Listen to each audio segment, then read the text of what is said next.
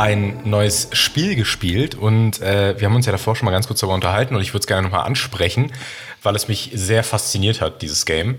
Und zwar habe ich gespielt Until Dawn.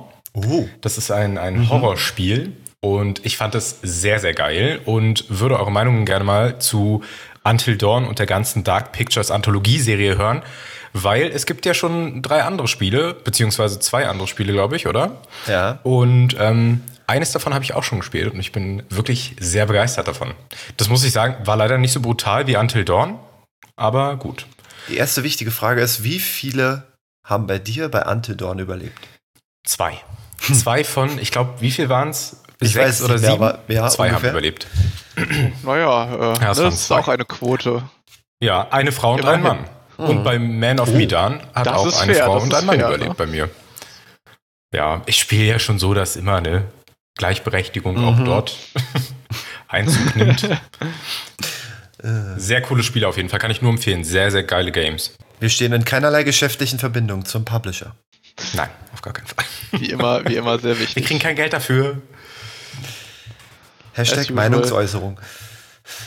Ähm, ja, aber insgesamt, also das Spiel hat ja schon ein paar Jährchen jetzt so tatsächlich auch hinter sich. Äh, ich finde es aber tatsächlich auch sehr cool gemacht. Also ich fand das vor allem immer sehr schön, dass man da so unterschiedliche Enden auch haben kann und äh, sich da dann auch entsprechend noch mehrfach betätigen kann in dem Spiel. Ähm, das ist tatsächlich sehr schön. Also für Gruselliebhaber ist das definitiv was. Also ich fand ja am krassesten bei Dawn die Schockmomente. Also wenn du das wirklich abends im Dunkeln alleine gespielt hast, ei, ei, ei, ei, ei. Das war heftig. Mhm. Da habe ich auch richtig oft dann bei diesen Quicktime-Events tatsächlich versagt. Wenn so ein richtiger Schocker kam und dann musstest du ganz schnell irgendwas drücken, dann war äh, kritisch, kritische Situation. Verstehe ich. Ich habe ja hier zu Hause eine Leinwand und ich spiele das ja äh, seit letzter Woche habe ich ja auch eine PlayStation 5, äh, wie du, mein lieber Felix. Und ich spiele jetzt ja auf der PlayStation 5 auf der großen Leinwand bei mir zu Hause. Und ich muss sagen, diese, diese Jumpscares waren teilweise echt heftig. Also selbst ich als Horrorfilm-Fan, der irgendwie jeden Tag Horrorfilm guckt, hatte so miese Jumpscares, weil du rechnest ja auch nicht damit. Nee. Und es ist manchmal so gemein, wie sich die Kamera bewegt. Und dann kommt ein Jumpscare und du bist völlig im Arsch und weißt gar nicht mehr, was du machen sollst. Und dann steht da irgendwie, drück Dreieck oder sowas. Ich kann es schon nachvollziehen. Also da bin ich auch bei einigen Stellen ziemlich gescheitert zwischendurch. Da habe ich auch hinterher nach dem Fertigstellen dieses Spiels, nach dem Durchspielen, habe ich echt schlecht geschlafen. Muss ich mal sagen. Echt? Mhm. Das kann ich äh, mir tatsächlich vorstellen. Ah. Also es ist ja natürlich auch einfach wirklich invasiver, als äh, wenn man ne, irgendwie einfach nur den Film guckt oder sowas in der Richtung. Ich äh, sehe da auch schon immer echt große Unterschiede. Äh, ja, aber schlecht schlafen kann man ja auch aus anderen Gründen. Und damit kann ich euch jetzt auch gerne unsere äh, Geschichte für heute vortragen, wenn ihr wollt. Dreht die sich wohl um Schlafen? Ja, um genau zu sein, um Schlafparalyse. Die meisten von uns haben schon einmal zumindest davon gehört. Nachts oder auch morgens wacht man wie gewohnt auf, man versucht sich zu bewegen, doch so sehr man es auch versucht, man kann sich einfach nicht regen. Im Raum erblickt man ein grauenvolles Ungeheuer oder etwas ähnlich Verstörendes. Ein paar äh, Sekunden oder Minuten hält der Spuk, danach ist er schon wieder vorbei. Zurück bleibt nur ein ziemlicher Schreck. Das Magazin Watson berichtet 2017 von einem solchen Fall. Der zehnjährige Raffi hatte ähm, am Vortag in der Schule eine Schnipselpalme gebastelt. Diese suchte ihn dann in der Nacht auf eben beschriebene Weise heim. Auch wenn es nur für ein paar Sekunden war, so saß der Schreck doch so tief, dass der Junge seither je, äh, jeher wieder ähm, Albträume bekommt. Mit seinem Alter wachsen auch die Monster und bis heute hat er damit zu kämpfen. Dieses Phänomen ist uns bekannt ähm, als Schlafparalyse ähm, und ist tatsächlich auch eigentlich keine Seltenheit. In einer Umfrage unter Studenten waren es sogar 30 Prozent, die so etwas schon einmal erlebt haben. Stress zum Beispiel erhöht das Risiko einer Schlafparalyse. Grundsätzlich handelt es sich bei den Symptomen der Schlafparalyse eigentlich um einen sehr einfachen und hilfreichen Schutzmechanismus. Und jeder hat es schon einmal gehabt. Während wir schlafen, sorgt unser Gehirn auf diese Art und Weise dafür, dass wir uns im Schlaf nicht allzu viel bewegen, zum Beispiel damit wir uns nicht selbst verletzen. Normalerweise schlafen wir jedoch, während dieser Schutzmechanismus aktiv ist. Wirklich problematisch wird es erst, wenn wir dabei wach sind. Denn unser Gehirn kann ähm, diesen Zustand nicht sofort einstellen. Und die einzelnen Gehirnareale brauchen einfach eine Weile, um endgültig aufzuwachen. Durch diese Einschränkungen können die Halluzinationen entstehen und die beschriebenen Symptome letzten Endes ausgelöst werden. Übrigens haben viele Leute Angst, in solchen Situationen zu ersticken, weil sie das Gefühl haben, nicht atmen zu können. Tatsächlich haben wir keine Kontrolle über unsere Atmung in diesem Moment, aber sie läuft automatisch weiter. Unser Körper sorgt immer dafür, dass wir weiter atmen tatsächlich. Die Schlafparalyse ist ähm, bei weitem auch kein neues Phänomen. Sie wurde bereits 1692 während der Hexenprozesse von Salem beschrieben.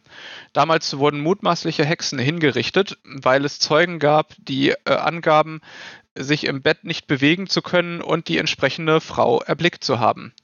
Dabei handelte es sich ganz klar um eine Fehlleitung. Aber trotzdem sind Schlafparalysen immer wieder ziemlich real und ähm, ziemlich unterschiedliche Wesen stehen dort im Mittelpunkt. Glaubt ihr an etwas Übernatürliches an diesem Thema? Oder habt ihr es vielleicht auch schon einmal selbst erlebt? Die letzte Frage würde ich gerne direkt mal in die Runde geben. Habt ihr sowas schon mal selbst erlebt? Äh, nein. Zum Glück. Also ich bin äh, sehr, sehr dankbar dafür. Aber äh, Stefan?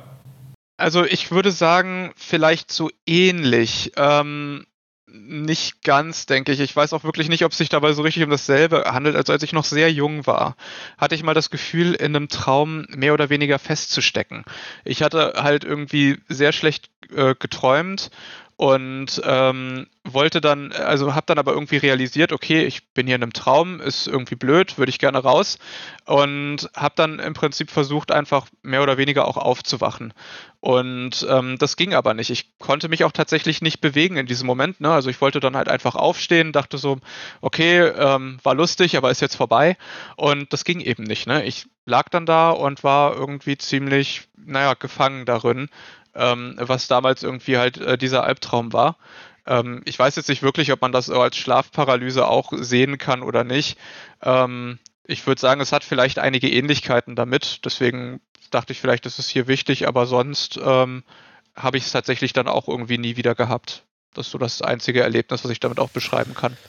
Das finde ich krass, Stefan, denn diese Formulierung in einem Traum feststecken, ähm, sowas habe ich tatsächlich auch schon erlebt und zwar sehr, sehr oft, dass mich morgens manchmal aufwache oder ich denke, ich wache auf, aber liege da und kann mich nicht so wirklich bewegen und weiß, irgendwas passiert um mich rum oder ich nehme irgendwas wahr. Also das sind jetzt nicht so Gestalten oder Personen, wie du das jetzt beschrieben hattest in der, in der Erzählung. Ähm, aber ich weiß irgendwie, irgendwas ist da. So, so ein Gefühl macht sich einfach über einem breit, dass da irgendwas passiert um einen rum, dass irgendwas anwesend ist. Ich kann mir manchmal vorstellen, dass es einfach nur Geräusche von Nachbarn sind, die ich irgendwie anders wahrnehme. Aber so in dieser Verbindung mit, du liegst jetzt da und kannst dich nicht bewegen und irgendwas geht um dich rum, das ist schon beängstigend. Ähm, Felix, ganz kurz. Ähm, mich würde es ganz kurz mal interessieren, wie meinst du das mit, du nimmst irgendwas wahr? Ich habe jetzt gerade überlegt, ähm, ich, wenn ich jetzt davon ausgehe, ich, als ich noch ein Kind war und man schläft und die Eltern kommen rein mhm. und man wird wach, weil man merkt, dass jemand da ist. Meinst du das mit, du nimmst etwas wahr oder Geräusche und teilweise Bilder, dass das so verschwimmt?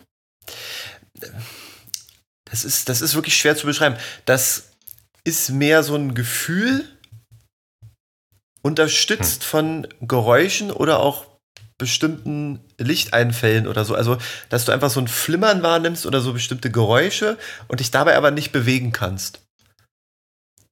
Mhm. Aber das sind jetzt nicht wirklich, wie gesagt, Personen oder konkrete Sachen, die ich wahrnehmen könnte oder dich zuordnen könnte, sondern einfach nur so eine, so eine Grundstimmung, wenn man das so nennen kann.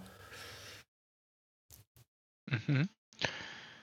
Ja, also grundsätzlich ähm, sind eben solche Schlafparalyse-Erlebnisse, also sie werden äh, beschrieben in der Wissenschaft irgendwie mehr oder weniger als ähm, multisensoral, ne? also irgendwie, dass man sie auf mehrere Art und Weisen über mehrere sensorische Fähigkeiten tatsächlich wahrnehmen kann. Ne? Manche Leute hören was, manche Leute fühlen dabei irgendwas, manche Leute sehen dabei irgendwas. Das ist eben immer die Frage, ähm, wie das jetzt gerade irgendwie vom, ja, wie sich das Gehirn da gerade einfach auch ausrichtet. Mhm. Ich habe die ganze Zeit hm. diesen einen Film im Kopf, The Nightmare, da geht es nämlich genau um sowas. Ähm, der sich ja, glaube ich, wenn ich mich nicht irre, ähm, Stefan, du kannst mich gerne berichtigen, äh, glaube ich, waren es acht Leute, oder? Die gefragt ich wurden, schon, wie ja. sie Schlafparalysen mhm. wahrnehmen. Und ähm, ich muss die ganze Zeit daran denken, ich glaube, ich habe den 2016 gesehen, wenn ich mich nicht irre, 2016 oder 17. Und den fand ich echt heftig. Also da haben Leute auch erzählt, dass sie davon ausgehen, dass sie eines Tages halt nicht mehr aufwachen. Und ja, das finde ich schon mhm. ziemlich übel, weil ich habe mich mal mit jemandem unterhalten, der hat mir erzählt, äh, dass er auch unter Schlafparalyse leidet. Und ähm, er sieht oder sah ein Mädchen ohne Gesicht. Das fand ich auch sehr spannend.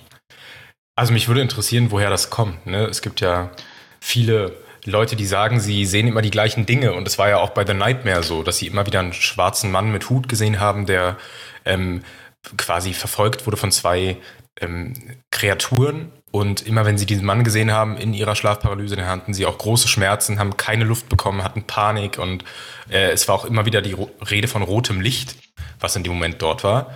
Ähm, mhm. Wie hast du das empfunden, diesen Film? Jetzt. Ja, genau. Ich habe den, ich habe den ja ähm, auf deine Empfehlung auch irgendwie im, in Vorbereitung auch mir noch einmal angesehen letzten Endes.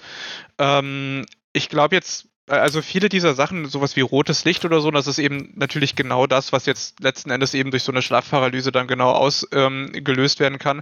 Ähm, wie ich halt auch gerade schon vorgestellt habe, ist es dann eben so, dass bestimmte Teile des Gehirns noch nicht richtig wach sind, noch nicht richtig arbeiten können und ähm, einfach dieser unterschiedliche Wachheitszustand auch des Gehirns, ne, das sorgt dann einfach dafür, dass ähm, Halluzinationen letzten Endes wohl entstehen können. Also so in der Richtung habe ich das gelesen. Ich bin da jetzt natürlich auch nicht der Ultra-Experte, also äh, bitte judgt mich nicht zu hart, falls irgendetwas davon jetzt nicht 100% korrekt ist, aber ungefähr so soll das jedenfalls funktionieren. Und ähm, die, was diesen Leuten halt widerfährt, ist, dass dann eben auch irgendwie in mehrere Ausführungen, also es gibt die, es gibt das irgendwie in zwei Varianten so hauptsächlich. Es gibt halt einmal so diese isolierte Variante, dass man das einmalig hat, mehr oder weniger, und dann ist auch wieder okay. Und es gibt eben diese Variante bei Leuten, bei denen das eben immer und immer wieder auftritt. Und ähm, gerade um diese Variante 2 ähm, handelt es sich ja dann auch hauptsächlich ähm, in der Serie, äh, beziehungsweise in der Dokumentation äh, The Nightmare. Da hat man eben sehr, sehr viele Leute, die das eben dann wirklich immer und immer wieder durchmachen. Ähm, erschreckend fand ich teilweise, wie äh, natürlich auch irgendwie mit äh, den ärztlichen Mitteln, äh, die dazu ähm, äh, bestehen, dann irgendwie auch umgegangen wurde. Also ich glaube, einige haben erwähnt, dass sie zumindest beim Arzt waren, auf jeden Fall. Ähm, auch, ähm, also andere haben dann aber tatsächlich auch gesagt, sie wollten nicht für, für als verrückt gelten oder sowas hm. in der Richtung. Ähm, bei Schlafparalyse handelt es sich tatsächlich um eine anerkannte Schlafstörung. Ähm, also wie, wie ich auch gerade eben schon vorgelesen habe, ist es eigentlich was Normales, aber wenn man es auch noch beim Aufwachen hat, dann handelt es sich hierbei halt eigentlich um eine Schlafstörung. Und ähm, das wird auch eigentlich recht ernst genommen von der Medizin an der Stelle. Aber ähm, was ich dann schade fand, war, dass natürlich irgendwie Mediziner dann das eben dann dann auch sehr oft auf den erwähnten Stress zum Beispiel geschoben haben. Dann auch, also in der Serie haben sie das dann, oder in dem Film haben sie es auch sehr doll klar gemacht, dass ähm, dann die erste Frage natürlich gleich war, na, wie läuft es denn dann zu Hause gerade oder sowas in der Richtung. Ähm, das ist ja nun mal irgendwie so die klassische Herangehensweise, dann teilweise leider bei ähm, Medizinern, muss man auch sagen. Das ist bis zu einem gewissen Grad natürlich auch richtig, aber ich glaube, allen Leuten hilft das halt so wahrscheinlich direkt nicht, ist das Problem. Ähm, viele können das halt auch einfach nicht so richtig, ähm, ähm, äh, können da auch nicht so richtig was dran ändern. Denen geht es wahrscheinlich eigentlich ganz gut, aber dennoch ähm, leiden sie im Prinzip unter dieser Schlafstörung. Und ähm, das führt dann eben auch dazu, dass naja, teilweise ähm, sie einfach nichts daran ändern können. Ähm, ich habe tatsächlich in dem Zusammenhang ähm, dann auch irgendwie im Internet irgendwann einfach nur noch die Lösung gefunden, ja, müssen sie dann halt irgendwann auch einfach akzeptieren, dass das so ist. Ne? Und ich kann mir vorstellen, dass das ziemlich belastend ist, ehrlich gesagt.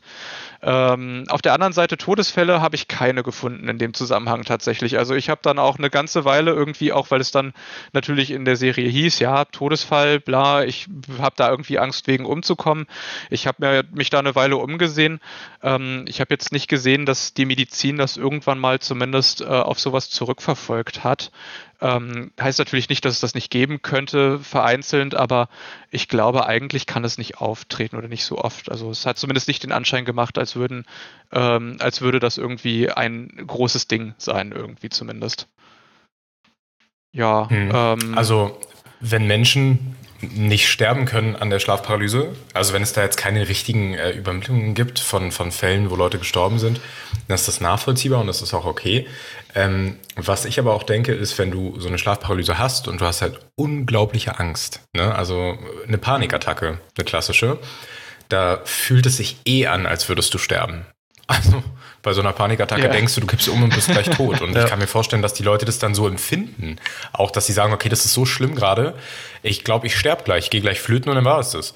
Also das kann ich mir schon vorstellen. Was ich interessant finde, ja. und auf den Aspekt würde ich gerne eingehen kurz, ist der paranormale Aspekt hinter Schlafparalysen. Wir haben jetzt die wissenschaftliche Seite, mhm. die ich glaube für jeden von uns absolut nachvollziehbar ist, ähm, wie das auftritt und ähm, wie sich das verhält. Mich würde mal interessieren, was du glaubst, was paranormale Phänomene und Ereignisse damit zu tun haben und woher es zum Beispiel kommt, dass alle Menschen auf der Welt von der gleichen Person berichten, die sie sehen. Ob es jetzt der Mann mit Hut ist oder nicht. Da möchte ich jetzt aber kurz Einspruch erheben. Ähm, das ist tatsächlich oft nicht der Fall. Also das kommt bis zu einem gewissen Grad zwar vor, aber meistens ähm, sind die Personen, die dort erscheinen, tatsächlich irgendwie eher na, mit der Kultur verbunden, in der die Personen tatsächlich eher sind. Also es ist wenig so, dass, ähm, also natürlich bestimmte Personen oder bestimmte Bilder ähm, sind natürlich einfach auch irgendwie relativ weit verbreitet. Zum Beispiel irgendwie so ein äh, Mann mit Hut und Anzug irgendwie, äh, dessen Gesicht man nicht sehen kann oder so, ist jetzt zum Beispiel in der westlichen Hemisphäre wahrscheinlich relativ weit verbreitet. Ne? Aber ähm, grundsätzlich richten sich meistens die Erfahrungen irgendwie von Schlafparalyse wohl auch sehr stark danach, in welcher Region man tatsächlich irgendwie ist. Zumindest hatte auch jetzt irgendwie diese Serie teilweise davon berichtet und ähm, auch so sah das jetzt irgendwie über die Forschung ähm, schon so aus, als sind die Unterschiede, also gibt es da schon sehr große Unterschiede. Also es ist schon sehr divers, was Leute da erleben tatsächlich. Aber das würde ja dafür sprechen, dass diese Erfahrungen einfach nur daraus resultieren, dass der Mensch in seinem Unterbewusstsein diese ja, Erinnerungen oder diese, diese kulturellen Einflüsse gespeichert hat und sie dann im Rahmen einer Schlafparalyse hervorgeholt werden. Da wäre ja dann nichts wirklich Paranormales dahinter, oder? Ich habe es äh, damals so verstanden, dass es halt relativ viele ähnliche äh, Berichte darüber gibt, dass die Leute sich halt die gleichen Dinge erzählen. Dass es jetzt kulturellen Hintergrund hat, sehe ich auch. Das, das würde ich auch unterschreiben, wenn das so ist. Äh, ich habe es damals anders verstanden. Hm. hm. Weiß ich nicht. Weiß ich nicht. also in der Serie gab es, glaube ich, ähm, äh, beziehungsweise in dem Film gab es tatsächlich irgendwie eine Beschreibung, dass genau bestimmte ähm, äh, Personen auch irgendwie oder bestimmte ähm, Formen der Schlafparalyse beziehungsweise bestimmten Protagonisten irgendwie an verschiedenen Orten vorkamen, aber hauptsächlich waren es tatsächlich irgendwie unterschiedliche Geschichten. In sehr, sehr vielen Fällen.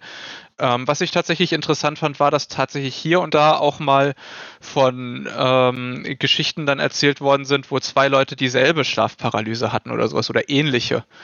Ähm, äh, der eine, ähm, äh, der eine Fall zum Beispiel aus dieser Serie hat davon berichtet, ähm, dass er irgendwie einen Mann mit roten Augen gesehen hat und ähm, irgendwie eine Freundin, die neben ihm schlief, ist wohl mit ihm zusammen praktisch zeitgleich aufgewacht und hat äh, aus so einer Schlafparalyse und hat davon berichtet, dass im Prinzip ähm, eine Katze mit roten Augen auf ihr saß und ihn aber angeguckt hat im Prinzip.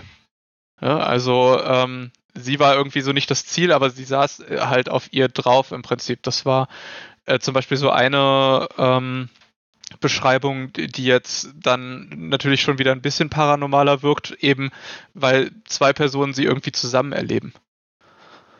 Das finde ich krass. Ich habe jetzt gerade wirklich die ganze Zeit überlegt, weil ich ja offenbar der Einzige in der Runde bin, außer du, Stefan, der das früher mal erlebt hat, dass der das jetzt noch regelmäßig erlebt.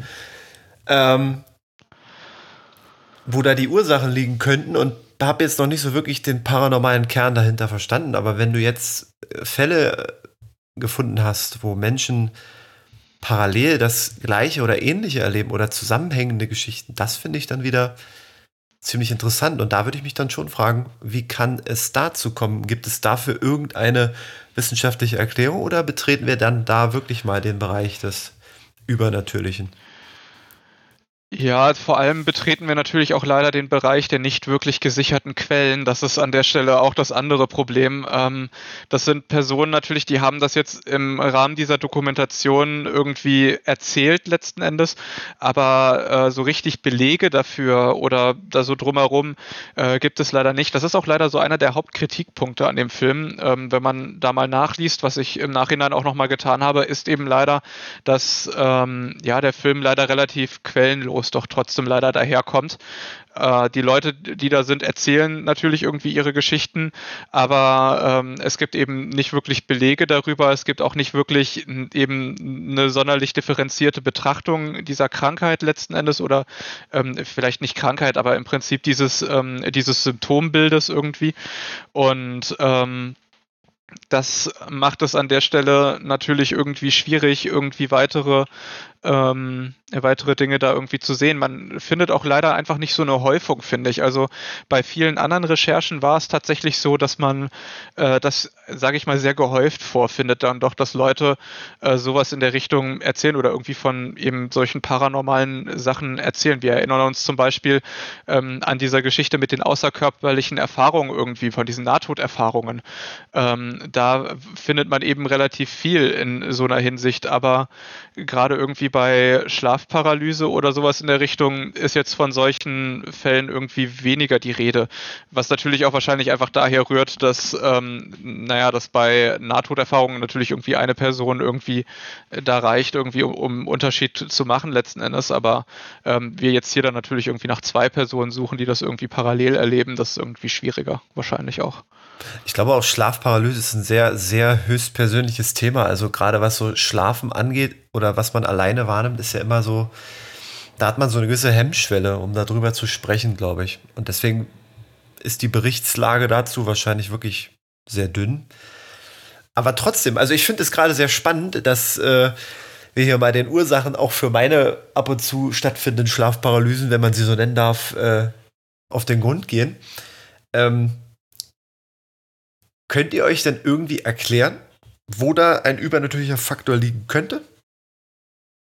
Ähm, also ich muss sagen, ähm, ja, also ich würde jetzt, also prinzipiell muss ich jetzt an der Stelle wirklich sagen, ich habe da jetzt wenig gefunden in der Hinsicht. Also ich denke, sehr, sehr viel kommt äh, wirklich auch einfach von einem selbst und dem persönlichen Verhältnis zum Schlaf. Äh, es gibt da auch ähm, tatsächlich irgendwie sehr schöne ähm, Fälle, irgendwie auch lustigerweise wieder aus äh, erwähnter Dokumentation.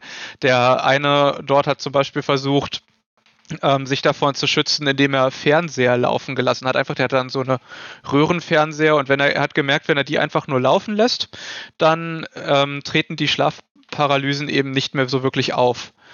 Und ähm, das Problem ist halt aber, dass er wohl am Anfang mit nur einem Fernseher zurechtkam, mit der Zeit immer mehr Fernseher brauchte, irgendwie, die dann dort oh laufen. Oh ja. Und irgendwann hat er dann festgestellt, dass das auch nicht so richtig der Weg dahin ist und hat eben das dann wieder abgebaut, ähm, womit die Schlafparalysen auch wieder angefangen haben. Aber das ist schon wieder so ein Indiz, wo ich so sehe, da hat ähm, jemand irgendwie einen Weg gefunden, seinem Körper klarzumachen, dass jetzt im Prinzip alles in Ordnung ist.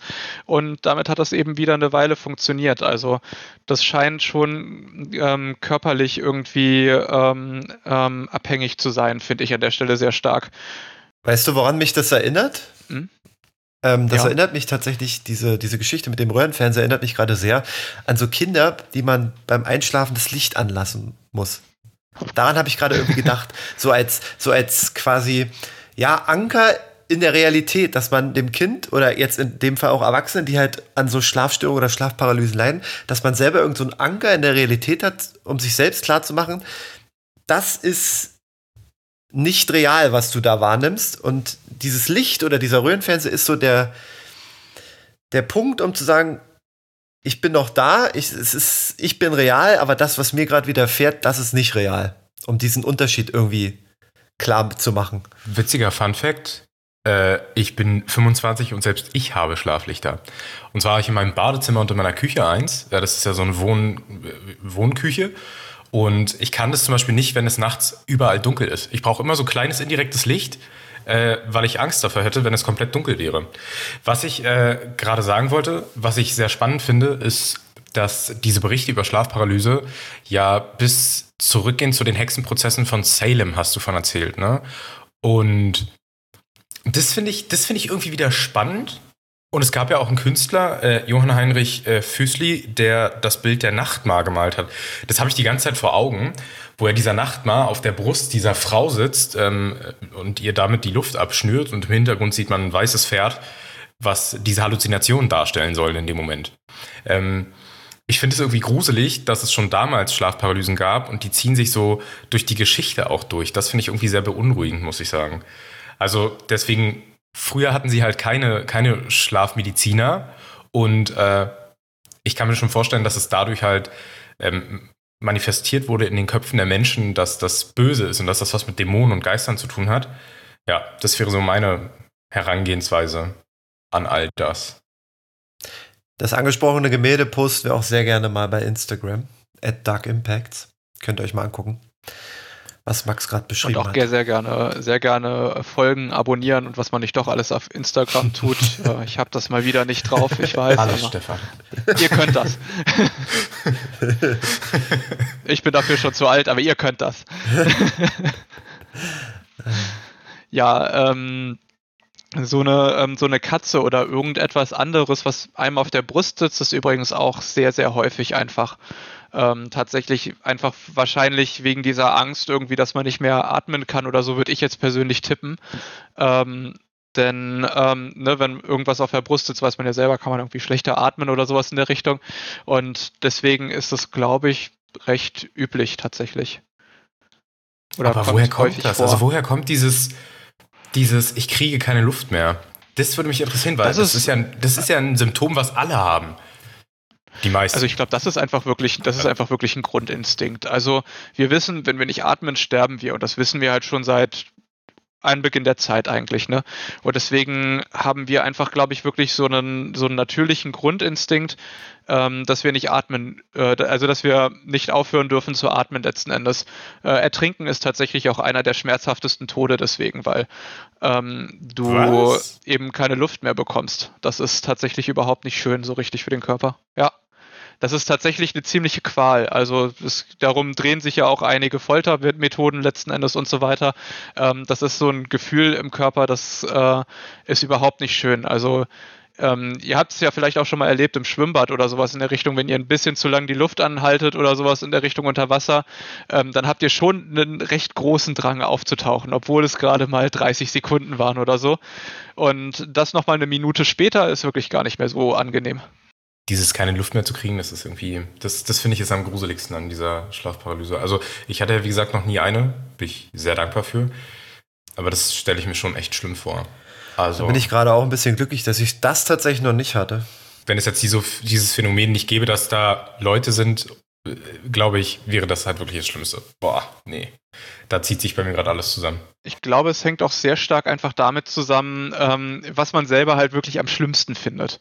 Ich glaube, das ist einfach auch so ein bisschen das Ding. Ne? Also der Körper reagiert da, glaube ich, einfach dann wirklich insofern, dass er halt irgendwie, also beziehungsweise, dass da dann schon Albtraumgestalten erschaffen werden, die ähm, zu einem natürlich irgendwie am besten passen in der Hinsicht, beziehungsweise die für einen natürlich irgendwie am schlimmsten sind. Deswegen ist, glaube ich, auch zu beobachten, dass das irgendwie über die Kulturen hinweg dann vielleicht auch irgendwie ein bisschen unterschiedliche Personen sind oder so, oder auch gerade von Mensch zu Mensch.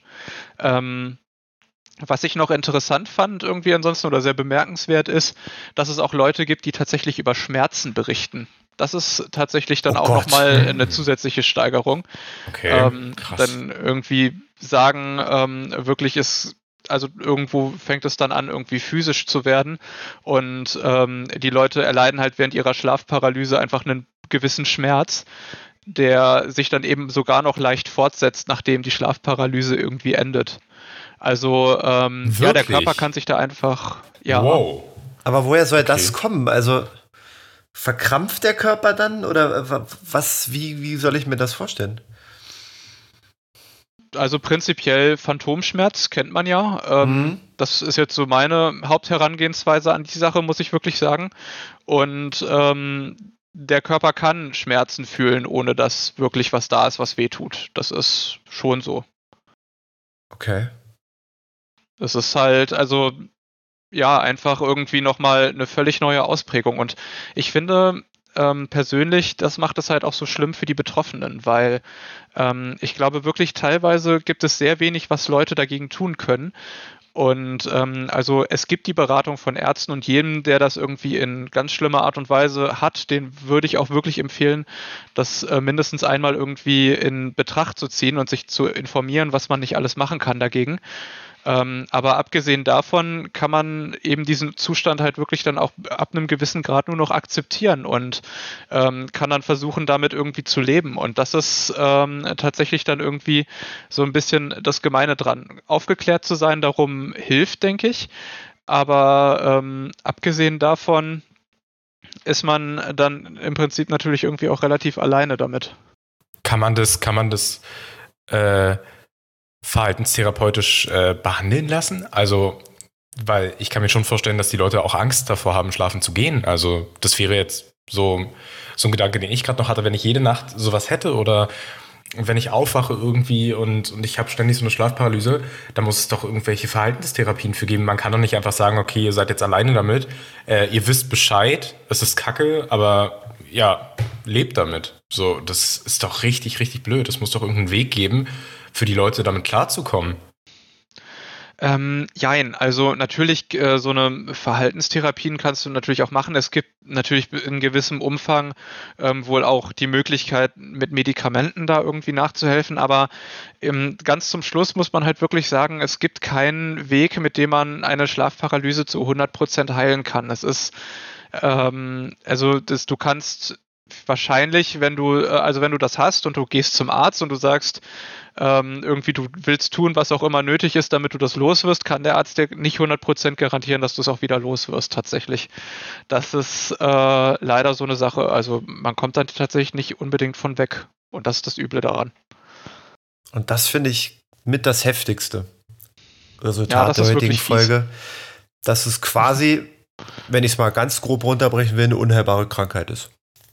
Kann man das so sagen, Stefan? Mm, ja, also bedingt, ne? Also sie kann wahrscheinlich irgendwie unheilbar enden irgendwie, aber ähm, auch in sehr, sehr vielen Fällen ähm, kommt man damit natürlich zurecht. Also entweder man kann es reduzieren durch bestimmte äußere Umstände. Viele Leute experimentieren dann mit ihrem Schlafumfeld. Ähm, es gibt auch einfach ein paar sehr praktische Tipps, äh, wie man seinen Schlaf verbessern kann. Zum Beispiel sollte man immer zu gleichen Zeiten schlafen. Das ist auch einfach so ein ganz allgemeiner Tipp. Wenn ihr euch mal müde fühlt, dann versucht einfach mal immer zur gleichen Zeit zu schlafen. Ähm, Alkohol und gegebenenfalls Drogen vielleicht irgendwie nicht vor dem Schlafen nehmen oder sowas in der Richtung, weil das stört den Schlaf natürlich auch irgendwie massiv. Und ähm, da kichern sie alle. Und ähm, ja, ansonsten ja. Ähm, und ansonsten, ja, einfach schauen, was einem da selber irgendwie hilft. Das sind alles und sich bewusst machen, was eben im Prinzip das auch ist. Das sind alles so Punkte, die helfen vielen Leuten natürlich, das Ganze zu überwinden oder so stark abzuschwächen, dass es keinen Unterschied mehr macht. Aber dann gibt es so eben natürlich diese zwei Prozent, ne? Ja. Hm. Mich würde mal interessieren, ähm, ob diese Menschen, die diese Schlafparalysen erleben, wir wissen, wie gesagt, wissenschaftlich, wie, wie das so aussieht, ob es darunter Leute gibt, die sagen, okay, sie, sie glauben gar nicht an diese wissenschaftliche ähm, Herangehensweise, sondern glauben halt an, an was anderes dazu. Also so wie es spirituelle Menschen gibt oder Leute, die an Geister glauben und Leute, die halt an die Wissenschaft glauben. So, äh, hast du da irgendwie eine Info? Ist da irgendwas bekannt, dass Leute sagen, sie wissen, dass das übernatürlich ist oder sowas? Hm, natürlich viele. Also das, ähm, also das war ja früher dann letzten Endes auch so, aber natürlich auch in der heutigen Zeit glauben das natürlich dann auch sehr, sehr viele. Also gerade auch, also in der von dir vorgeschlagenen äh, Doku, daher hast du wahrscheinlich auch schon mal sowas in der Richtung gesehen, gibt es eben auch viele, also der Bericht, der sehr häufig vorkommt, ist, dass irgendetwas versucht, die Seele auszusaugen, glaube ich. Ich glaube, das habe ich auch abgesehen davon noch irgendwo gelesen, dass es sich so ähnlich anfühlt oder sowas in der Richtung. Ähm, und ansonsten geht es natürlich auch irgendwie äh, die Bande durch, äh, im Prinzip durch alle möglichen äh, Glaubensvorstellungen und so weiter und so fort. Manche Leute glauben vielleicht sogar entführt zu werden oder sowas in der Richtung. Ähm, ist sehr unterschiedlich an der Stelle. Aber ja, da gibt es natürlich auch sehr, sehr viel. Aber daran anknüpfend jetzt natürlich die spannende Frage zum Schluss. Was glaubt ihr denn? Max. Ja, also ich bin heute ein bisschen ruhiger, muss ich sagen, in der Folge, weil ich halt viel darüber nachdenke, weil ich versuche auch gerade mir diese Doku nochmal in den Kopf zu rufen, die ich damals gesehen habe. Und wie gesagt, man wird ja immer mal wieder so ein bisschen konfrontiert, zumindest in meiner Welt, mit Schlafparalyse und mit Leuten, die das erleben. Ähm, es ist schwierig. Es ist für mich unglaublich schwierig heute. Und ich kann nicht zu 100% sagen, dass ich glaube, dass da was Paranormales dahinter steckt, muss ich wirklich ehrlich zugeben, weil ich all diese Herangehensweisen aus der Wissenschaft äh, komplett nachvollziehen kann. Ich kann sagen, okay, ich kann das verstehen. Ich weiß, warum das so ist. Ich ähm, finde, das ergibt Sinn alles. Äh, deswegen, meine Meinung, hm, schwierig. Ich glaube zu 95% daran, dass es äh, so ist, wie Stefan uns das darlegt. Und 5 Restprozent in mir sagen, okay, vielleicht, aber wirklich nur vielleicht, sind da auch äh, böse Mächte am Werk. Es ist ja, ja, wie gesagt, spannend, dass es seit früher schon so ist, dass die Leute das in Salem gesehen haben, dass es Leute heute noch erleben und das ist halt, was, was mich so ein bisschen in diese 5% schiebt, ist so diese Tatsache, dass es schon gehäuft äh, ähnliche Erfahrungen sind, die die Leute dort machen. Und Felix, ich wünsche mir für dich an dieser Stelle, dass du niemals in deinem Leben so eine schlimme Schlafparalyse erleben musst. Und ich bin sehr dankbar, dass ich noch nie eine hatte. Mic Drop, jetzt seid ihr dran. Stefan, bitte. Ähm, ja, also ich bin äh, dann heute mal wieder ähm, auf der Kritiker-Hauptrolle, schätze ich, unterwegs. Ähm, also ich denke, da ist tatsächlich, also hat man vielleicht auch schon mitbekommen, heute nicht so viel Übernatürliches dran. Ähm, es ist tatsächlich halbwegs gut erforscht mittlerweile.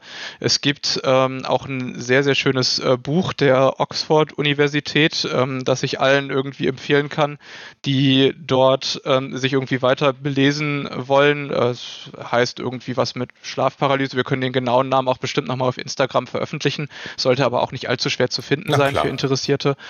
Und ähm, ich habe jetzt nur den Anfang davon gelesen, weil ich für den Rest tatsächlich das Buch hätte kaufen müssen und ich das Geld dann doch nicht ausgeben wollte, ähm, muss ich gemeinerweise sagen. Aber auch dieser Anfang hat mich dann schon relativ stark überzeugt, weil dort dann eben sehr methodisch daran gegangen worden ist tatsächlich und das hat mir auch sehr bei meinen weiteren Recherchen dann auch irgendwie geholfen. Ähm, und ja, alles in allem äh, kann man irgendwie nur sagen, was zurückbleibt, ist im Prinzip dann trotzdem ein Krankheitsbild, wo ich auch gut verstehen kann, dass viele Leute irgendwann auch einfach verzweifelt sind wahrscheinlich und nicht so wirklich wissen, woran sie sich da noch wenden sollen und ähm, die auch einfach irgendwie sagen, ja, irgendwas äh, stimmt jetzt hier vielleicht nicht so richtig und ähm, für die ist es halt, glaube ich, besonders schwierig an der Stelle einfach nur. Ähm, kann man eben auch nur ähm, sehr viel Glück wünschen, ähm, versuchen, sich irgendwie wahrscheinlich irgendeine Art Hilfe zu suchen, aber sehr viel mehr ähm, kann man dazu nicht sagen. Und für alle anderen ist eben wichtig, äh, dann irgendwie, wenn man auf sowas stößt, und das ist irgendwie sehr, sehr schlimm, sich äh, dann am besten irgendwie auch an so ein paar Ratschläge zu halten einfach und dann bekommt man das aber, denke ich, doch auch in den meisten Fällen ganz gut in den Griff immerhin. So, jetzt aber Felix. Also sollen sie es anders machen als wir und vom Schlafengehen kein Alkohol mehr trinken. Verstehe. Ja, das ist sowieso eine schlechte Idee. ähm, außerdem ist dann mehr Alkohol für mich da, wenn niemand mehr den vor dem Schlafengehen trinkt. Also ist das eine gute Herangehensweise. oh Mann. Also ich will es mal kurz und knapp auf den Punkt bringen. Ich habe heute nichts Übernatürliches gehört. Also kann auch sein, Stefan, dass äh, du die Folge schon so quasi vom Grunde her aufgebaut hast, sehr wissenschaftlich geprägt, was ja auch völlig in Ordnung ist. Aber ich habe auch wirklich keinerlei Anhaltspunkt irgendwie erkennen können, wo da was Übernatürliches reinspielen sollte. Da müssten wir dann wahrscheinlich einzelne Fälle uns mal näher angucken zu, wo wir dann näher prüfen könnten, ob was Übernatürliches ist. Aber so im Groben und Ganzen würde ich sagen, das bleibt auf einer sehr strengen wissenschaftlichen Ebene. Es bleibt zu sagen, ein Fan von uns wird heute leider wahrscheinlich enttäuscht sein. Derjenige wird sich jetzt angesprochen fühlen. Nichts Übernatürliches wirklich dabei. Felix, wir haben ja nächste Woche ein bisschen was zu feiern, Ja, denke ich. Und äh, gibt es ja schon seit äh, geschlagenen zehn Folgen bald. Zehnte Folge. Ich bin auch äh, Mhm. echt überrascht, muss ich sagen. Und ich wollte mal wissen, was du dir für die zehnte Folge überlegt hast, weil es ist ja irgendwie eine Special-Folge, weil es ist ja eine sehr besondere Zahl für uns auch. ja. Es ist die zehnte Folge tatsächlich dieses kleinen, aber feinen Podcasts. Und Sechs Folgen länger, als ich schon gedacht hatte, auf jeden Wahnsinn, Fall. Sehr oder? Ja. Erstaunlich, auch wie weit wir es gebracht haben. Ach, Mann, Mann. Wahnsinn. Thematisch möchte ich anknüpfen an die erste Folge. Der geneigte Zuhörer oder die Zuhörerin wird sich erinnern. Es geht um einen Mordfall und 66 Messerstiche. Mm. Ich ahne Oha. es. Ich ahne es. Bis dahin bleibt wie immer der freundliche Hinweis. Folgt uns auf Instagram at Dark Impacts. Und ich habe noch, und ich hab noch einen, einen ähm, Shoutout äh, zu ähm, den netten Personen, die mich darauf hingewiesen haben, ähm, endlich in ein vernünftiges Mikrofon äh, zu investieren. äh, zu diesem besonderen Anlass werde ich endlich eurem Flehen sozusagen schon fast äh, Genüge tun. Wunderschön. Freut euch auf Endlich. nächste Woche. Endlich. Sehr schön. Bis dahin, schaltet gerne wieder ein bei Dark Impacts. Fakten über dunkle Geschichten.